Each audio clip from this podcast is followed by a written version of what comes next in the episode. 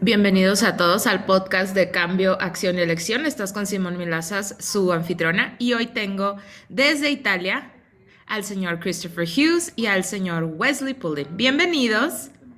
Hola Simona. A decir, me están saludando porque no todo mundo ve YouTube, así es que quizás te quieras meter a YouTube para escucharnos y vernos. Quizás quieras entrar a YouTube para que veas a estos chicos tan guapos. Mira, tú no te ves tan mal tampoco, Simón. Mira, estoy usando lunares para ti y mis perlas. Muchísimas gracias por estar aquí. Y les quería preguntar a ustedes una pregunta antes de empezar. Y lo dije yo.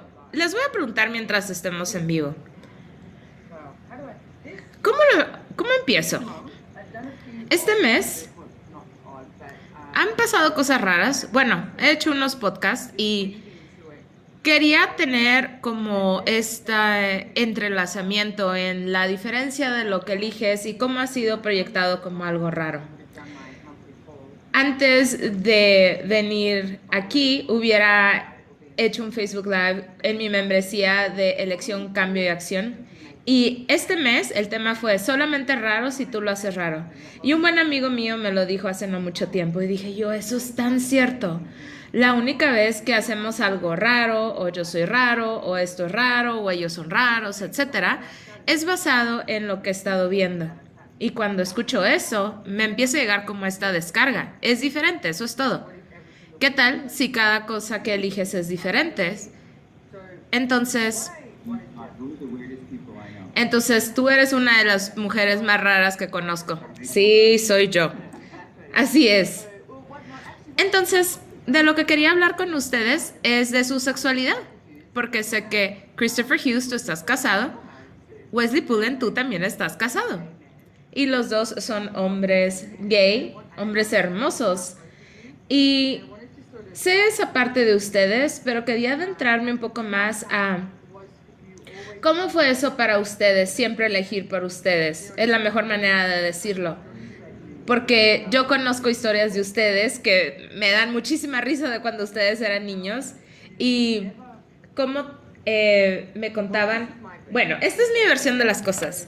Es que tú nunca elegiste menos que lo que no era verdad para ti.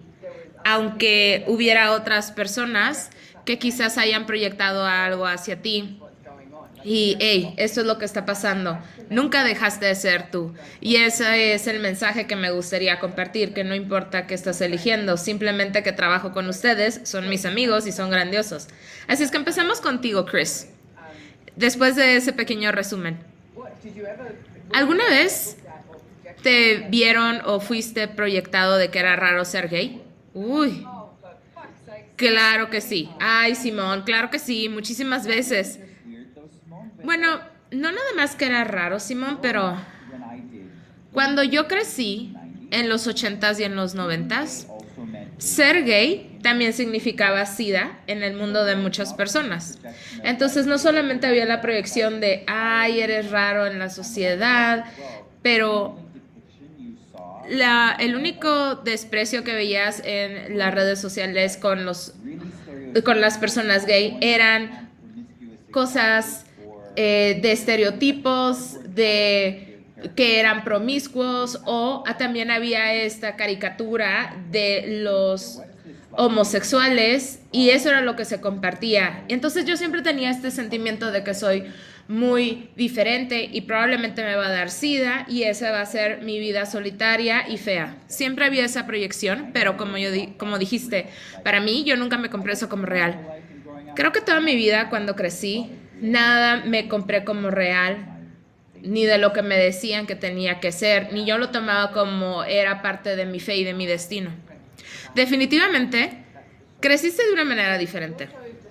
También me acabas de recordar que cuando estaba en la India, en los noventas, y estaba en un ashram, y había un chico ahí, muy hermoso, Craig de San Francisco, creo que sigue todavía vivo, aún lo sigo en redes, y él llegó a este ashram y él tenía sida. Entonces él se lo contó a la gente porque eso era la cosa respetable que hacer con eso. Y yo vi cómo la gente de verdad no se quería sentar a su lado. O cortaban un pedazo de fruta y le decían, ¿quiere? y me decían, ¿quieres un pedazo de mi fruta? Y yo le decía, claro que sí. Y había gente que no le recibía el pedazo de fruta. Entonces, ahí fue inmediatamente como nos hicimos eh, como hermanos. Nos llevábamos muy bien.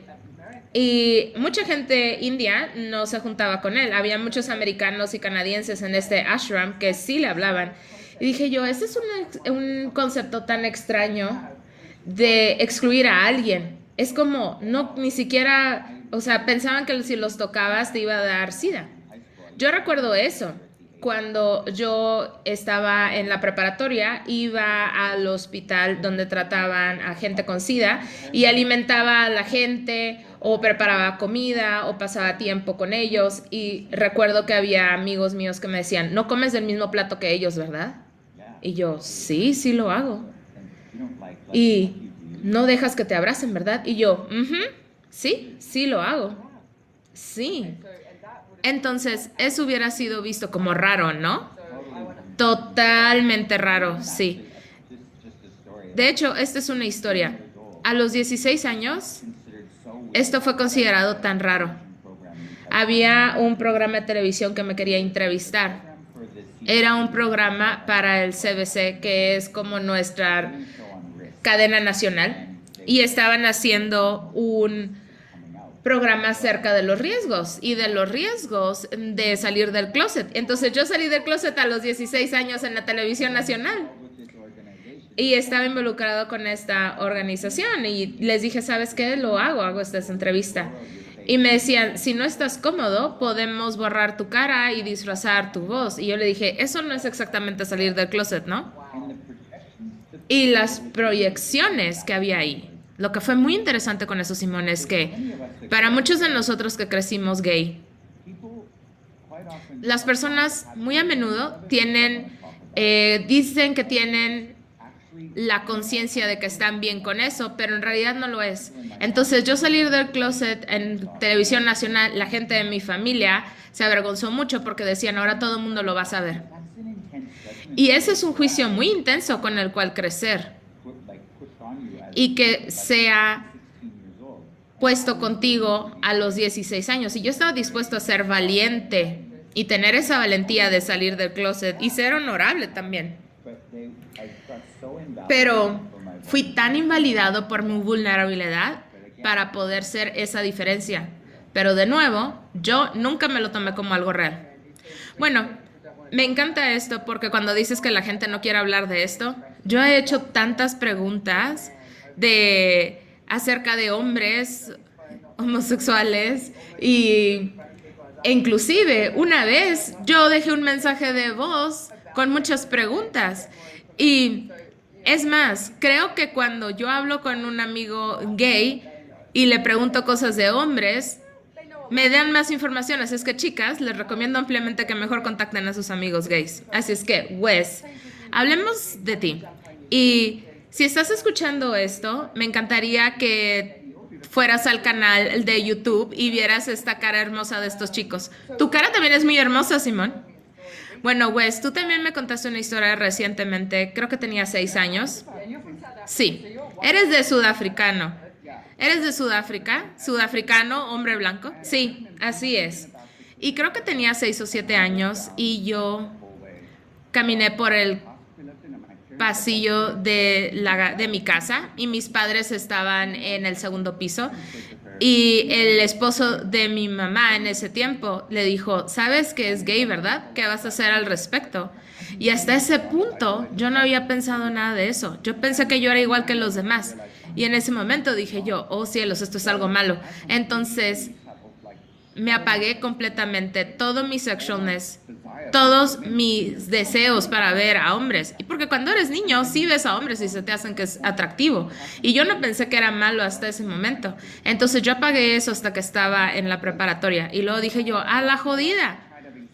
Traté de tener sexo con chicas, tener novias, nada de eso funcionó, nunca me sentí como yo. Y llegué a este punto donde dije, quiero tenerme a mí. Y eso es lo que les quería preguntar en este programa. ¿Querías decir algo, Chris? No, no, no. Nada más estaba escuchando aquí que es increíble esto. Ver qué es lo que tratamos de hacer para encajar en el mundo.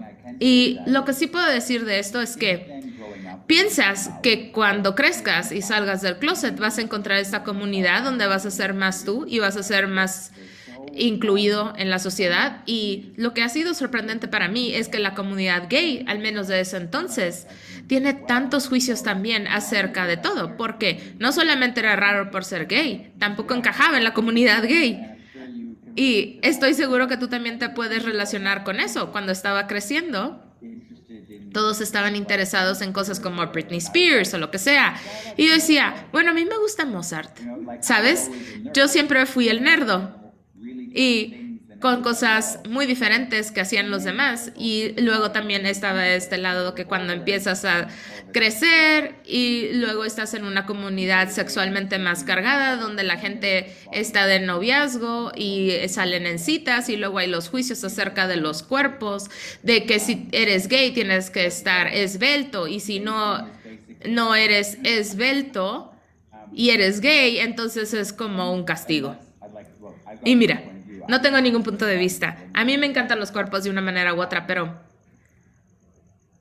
hay, hasta dentro de todo eso, hay este deseo de recetar unas y tener una cierta imagen que lo hace aceptable. Bueno, mira, yo vi ese documental Camino a casa eh, en el avión el otro día, que se llamaba Moby Moby, el músico, el que hace música electrónica, e hizo este documental y habla de esto que dice, quizás piensas que voy a hacer un documental acerca de mi música, pero no, estoy haciendo un documental y este es en mis palabras, porque no recuerdo exactamente lo que dijo, pero ¿qué es lo que te hace feliz? Más o menos así. ¿Por qué te estás disculpando?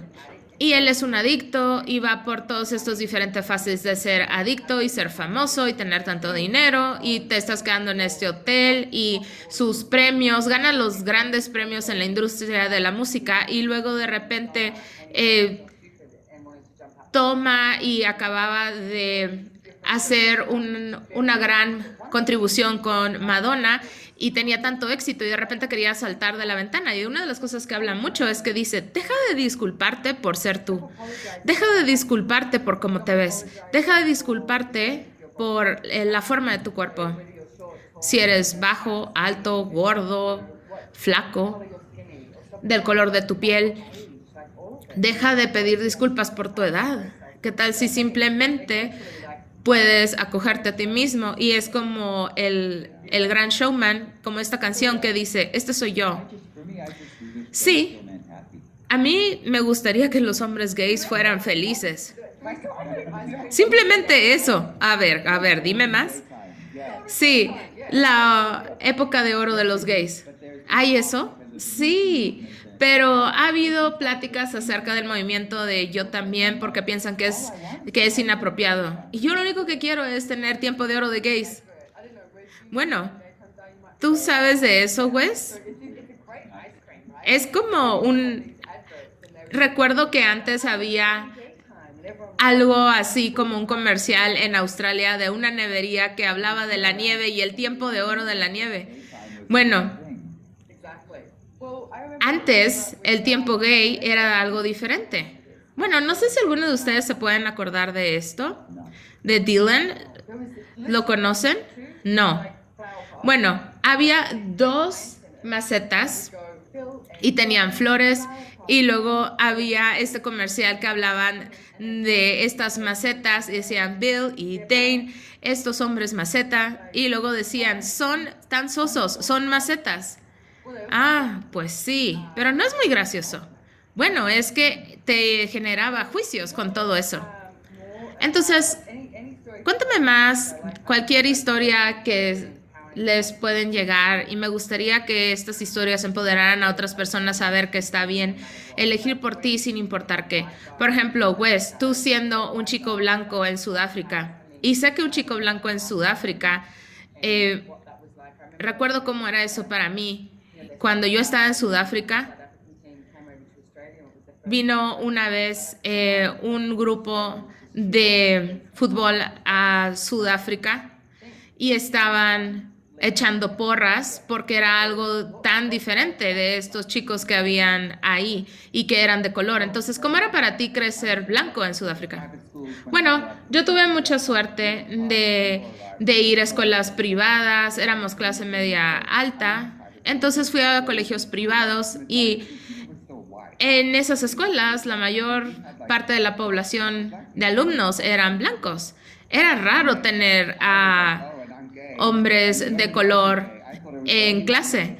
Y yo era gay y pensaba que era el único gay y con ese problema. Así es que sí lo viste como problema, sí. Porque en el minuto en el que yo escuché que era algo malo, desde los seis, sí, desde los seis, y me hacían mucho bullying por ser gay. Todo el mundo se burlaba de mí y yo en realidad nunca sabía qué era hasta que crecí un poco más. Bueno, a mí no me pasó porque yo luchaba. Ah, básicamente yo luchaba porque me gustaba, pero la gente no sabía que era gay y entonces como luchaba eso los intimidaba. Bueno, no sé qué estoy diciendo, pero... Ah, estabas diciendo que te hacían bullying por ser gay. Ah, sí, eso. También mencionaste que no sabías qué era. Bueno, es que no sabía qué era. Y creo que esto va con muchísimas cosas en nuestros mundos que nos hacen equivocados. No sabemos que es algo equivocado hasta que alguien más nos dice y nosotros acordamos y alineamos con eso. Muy cierto. Entonces quiero decirte en este momento que cualquier persona que está escuchando esto, hay algún momento en tu vida en donde has decidido que estás equivocado y que hablas y caminas y estás mal. Hay una herramienta en Access Consciousness que puedes utilizar y solamente te voy a decir que todos los POBAT emocionales, que son todos estos lugares donde estás evitando y defendiendo algo, todos los POBAT emocionales que sostiene eso en su lugar, no lo tienes que sostener, puedes cambiarlo y dejarlo ir. Así es que todo lo que eso es, lo destruyes y lo descreas acertado, equivocado, bueno, malo, poquito, todos los nueve cortos, chicos, poet y más allá. Y puedo decir algo para alguien que está allá afuera escuchando. Yo fui muy, muy afortunado y estoy muy agradecido que cuando yo era niño yo tenía gente que estaba dispuesto a estar ahí para mí y con quien podía hablar. Y si a ti te gustaría encontrarme en redes sociales, contáctame, porque no estás equivocado y no hay nada equivocado contigo. Y puedes encontrarme en Instagram. Mi usuario es It's My Hair Too Big. Mándame un mensaje. Tendré muchísimo gusto de hablar contigo. Bueno, tuve gente con hijos que no sabían cómo relacionarse y contactan, eh, me contactan para yo hablar con sus hijos. Deberías de hacer una clase acerca de esto. Y bueno, Vamos a poner tu Instagram y el resto de las cosas en las notas de este programa. Así es que muchísimas gracias por decir esto, Chris, porque creo que mucha gente tiene esta percepción de que está sola y que no quieren contactar a alguien o hacerles una pregunta o pedirles ayuda. Hay muchísimo, ah, muchísimas cosas allá afuera donde puedes pedir ayuda. Puedes hacerlo. Haz lo que hace Chris. Aquí está mi Instagram, contáctame. También puedes encontrar a Chris y a Wesley en accessconsciousness.com. Entonces, de nuevo contigo, Wes, estás en la escuela, un chico blanco en Sudáfrica en la escuela. ¿Y cuándo empezaste a estar bien con todo esto? Y no, yo empecé a estar bien con eso. Yo había logrado encontrarme un buen grupo de amigos que en realidad no les importaba. Nada de eso. Y tuve mucha suerte de tener eso. Y también tuve mucha suerte de tener a mi mamá porque nosotros salimos del closet juntos. Nosotros estamos atorados en el tráfico en el carro y ella sabía que me gustaban los niños. Y ella estaba trayendo chicas a la casa, y yo traía chicos a la casa y los dos nos encerrábamos. Entonces empezamos a tener esta conversación porque nunca hablamos de ello, pero los dos sabíamos qué pasaba. Y estábamos atorados en el tráfico y luego me dijo, Wes, te tengo que decir algo. Y yo, ¿qué mamá? Porque ya sabía que venía esto. ¿Cuántos años tenías? Yo tenía 16. Um, y, y, tuve mucha suerte que siempre sostuvo mi espalda. Y ella me dijo en ese momento, creo que estoy interesada en las mujeres. Y yo, ya sé mamá, has estado llevando mujeres a la casa y cerrando las puertas Y yo le dije, creo que yo estoy interesado en los hombres. Y me dijo, sí, Wesley, lo sé, porque traes chicos a la casa y cierras la puerta. Y ahí se acabó la conversación. Y ahí fuimos reales el uno con el otro. Y soy muy agradecida de que mi mamá nunca tomó el lado de su ex esposo y tratar de hacer algo con eso, de lo equivocado, ¿qué vas a hacer al respecto? Y es por eso que digo que tuve mucha suerte de tener a mi mamá y estoy muy agradecido por eso. Pero mi padre biológico, cuando supo que yo era gay, se tomó dos días del trabajo. Para estar contigo, obvio. No, no, no, no, no, para procesar la información. Y me habló hasta años después, porque él siempre había sido como, siempre tuvimos esta relación rara, pero no sé cómo describirla. Cuando yo le dije, porque, bueno, yo soy estilista y cuando le dije que empecé a ser estilista, me dijo que eso era para chicas y que no iba a hacer dinero. Y yo le dije, jódete, imbécil. Y luego de repente vio que estaba haciendo dinero. Entonces, creo que tuve suerte de tener a mi mamá que me apoyaba y mi papá que parecía que se estaba resistiendo a mí. Y entonces yo le decía, ah, sí, ¿piensas que voy a fracasar? Mírame. Entonces, no fue tan genial cuando estaba creciendo, pero es todo eso me hizo quien soy hoy, ahora. Y me dio un fundamento muy sólido también, ¿sabes? Para poder hablar de eso. Bueno, yo soy muy agradecido de, viajar, muy agradecida de viajar contigo porque me puedes cortar el pelo de vez en cuando, porque luego de repente no tienes elecciones. Pero has hecho un par de cosas y tienes 24 años, así es que cuando me dijiste, soy un gay blanco creciendo en Sudáfrica, ¿qué más haces? Pues eres estilista, no hay nada más que hacer, ¿no? Sí, es que hacer el estereotipo, eso es lo que vas a hacer. Entonces, algunos de ustedes, bueno, creo que ya me contestaron esto, pero algunos de ustedes, además de ser estilistas, trataron de entrar a un estereotipo de los hombres gay? No, no en realidad, pero creo que cuando sí salí del closet y me di cuenta que todos sabían, me di a mí mismo el permiso para ser un poco más abierto y quizás hubo un periodo en donde traté de, por cualquier razón, traté de demostrar algo en lugar de ser yo y quién era yo. Si eso hace sentido. Pero creo que atraviesas estas etapas de explorar quién eres, expresarte. Eh, y hubo un tiempo en donde, donde yo crecí, era un lugar muy pequeño. Era una ciudad muy pequeña en medio de Canadá, no con muchas personas y definitivamente yo creo que era el único gay en el pueblo, desde mi punto de vista. Y creo que traté de hacer saber a, a otros que yo estaba ahí, ¿sabes? Porque yo crecí antes de que existiera Facebook ni Grindr. Entonces, necesitabas hacerte notar si querías algo de atención, si es que sabes a lo que me refiero. ¿Y cómo le hiciste? Pues, cuando creces con esto de que ser gay es malo, tratas de modular tu voz y lo que usas para que no sea demasiado obvio. Porque como dice Wes, que a él le hacían bullying. Entonces dices, ah, tengo que bajarle la flama para que la gente no sepa eso inmediatamente y que entonces yo sea más aceptable. Y cuando llegué al punto de que no me importaba nada, empecé a ver mi vida y dije yo, ok, entonces puedo reinventar y recrearme y mostrarme como lo que sea. Pero eso es porque pasaste tanto tiempo juzgándote y suprimiéndote porque tienes que averiguar quién eres y seguir eligiendo. Yo todavía me topo con cosas todo el tiempo que digo, ¿esto soy yo? ¿O esto es algo que he juzgado tan duramente y ahora estoy fingiendo no hacerlo? Y siempre te vas a encontrar con estas cosas, pero la belleza de esto es que del otro lado, siempre, siempre hay más de ti. Entonces, eso era con lo que quería terminar el día de hoy.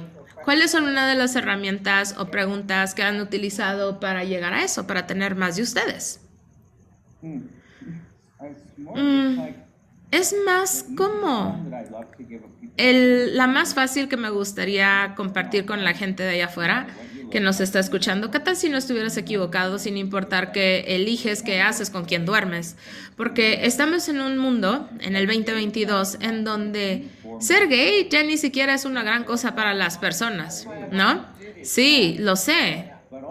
Pero también hay cosas que están saliendo y las personas tienen la libertad de ser trans o en lugar de buscar una relación monógama quieren estar en una relación abierta y hay todas estas cosas diferentes de cómo ser y articular cómo eres con el sexo y las relaciones o con tu identidad y qué tal si nada de eso estuviera equivocado sin importar qué. Conozco personas que no les gusta el sexo y eso es algo equivocado desde el punto de vista de otras personas, pero qué tal si no lo fuera. Sí, entonces voy a agregarle a eso y vamos a utilizar una herramienta en Access Consciousness que es ¿Qué es lo bueno de mí que no estoy viendo? Y también puedes agregar, ¿qué es lo bueno de esto que no estoy viendo? Así es que en cada situación en la que estás y estás como que eh, estoy siendo diferente y luego las personas lo ven como raro porque la gente piensa que eres raro y dices, no, simplemente estás eligiendo algo diferente y elegir algo que muchas personas a tu alrededor no están eligiendo. Deja salir eso no hagas las cosas relevantes para las personas. ¿Qué es lo bueno de mí que no estoy viendo? ¿Qué es lo bueno de esto que no estoy viendo? Eso es una herramienta fenomenal. ¿Qué es lo bueno de esto que no estoy viendo?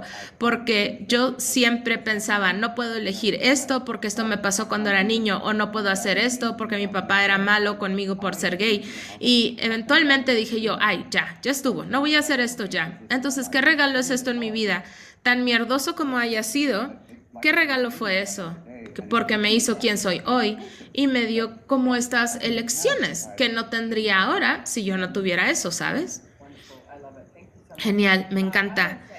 Y quiero decir muchas gracias a los dos por estar en mi vida y muchísimas gracias por ser tan brillantes como son y son mis amigos y los extraño. Ustedes están en Italia, yo estoy en Australia. Tú estás a punto de dar una maravillosa clase, Chris. Muchas gracias por venir aquí a hablar de esto. ¿Y hay algo más que les gustaría decir a alguien allá afuera que está escuchando? Para, no sé, crear algo más grandioso con esto. Simplemente sal y diviértete. ¿Qué tal si el propósito de la vida sería divertirte? Sí, deja de tratar de que te salgan bien las cosas y diviértete. Eso es, deja de tratar de hacer las cosas bien y diviértete. Muy bien.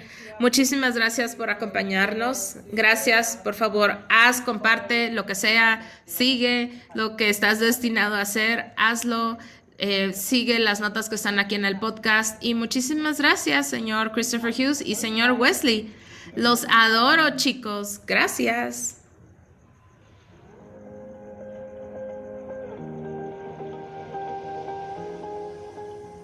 If you enjoyed this podcast, please make sure to hit the follow or subscribe button on your favorite listening platform.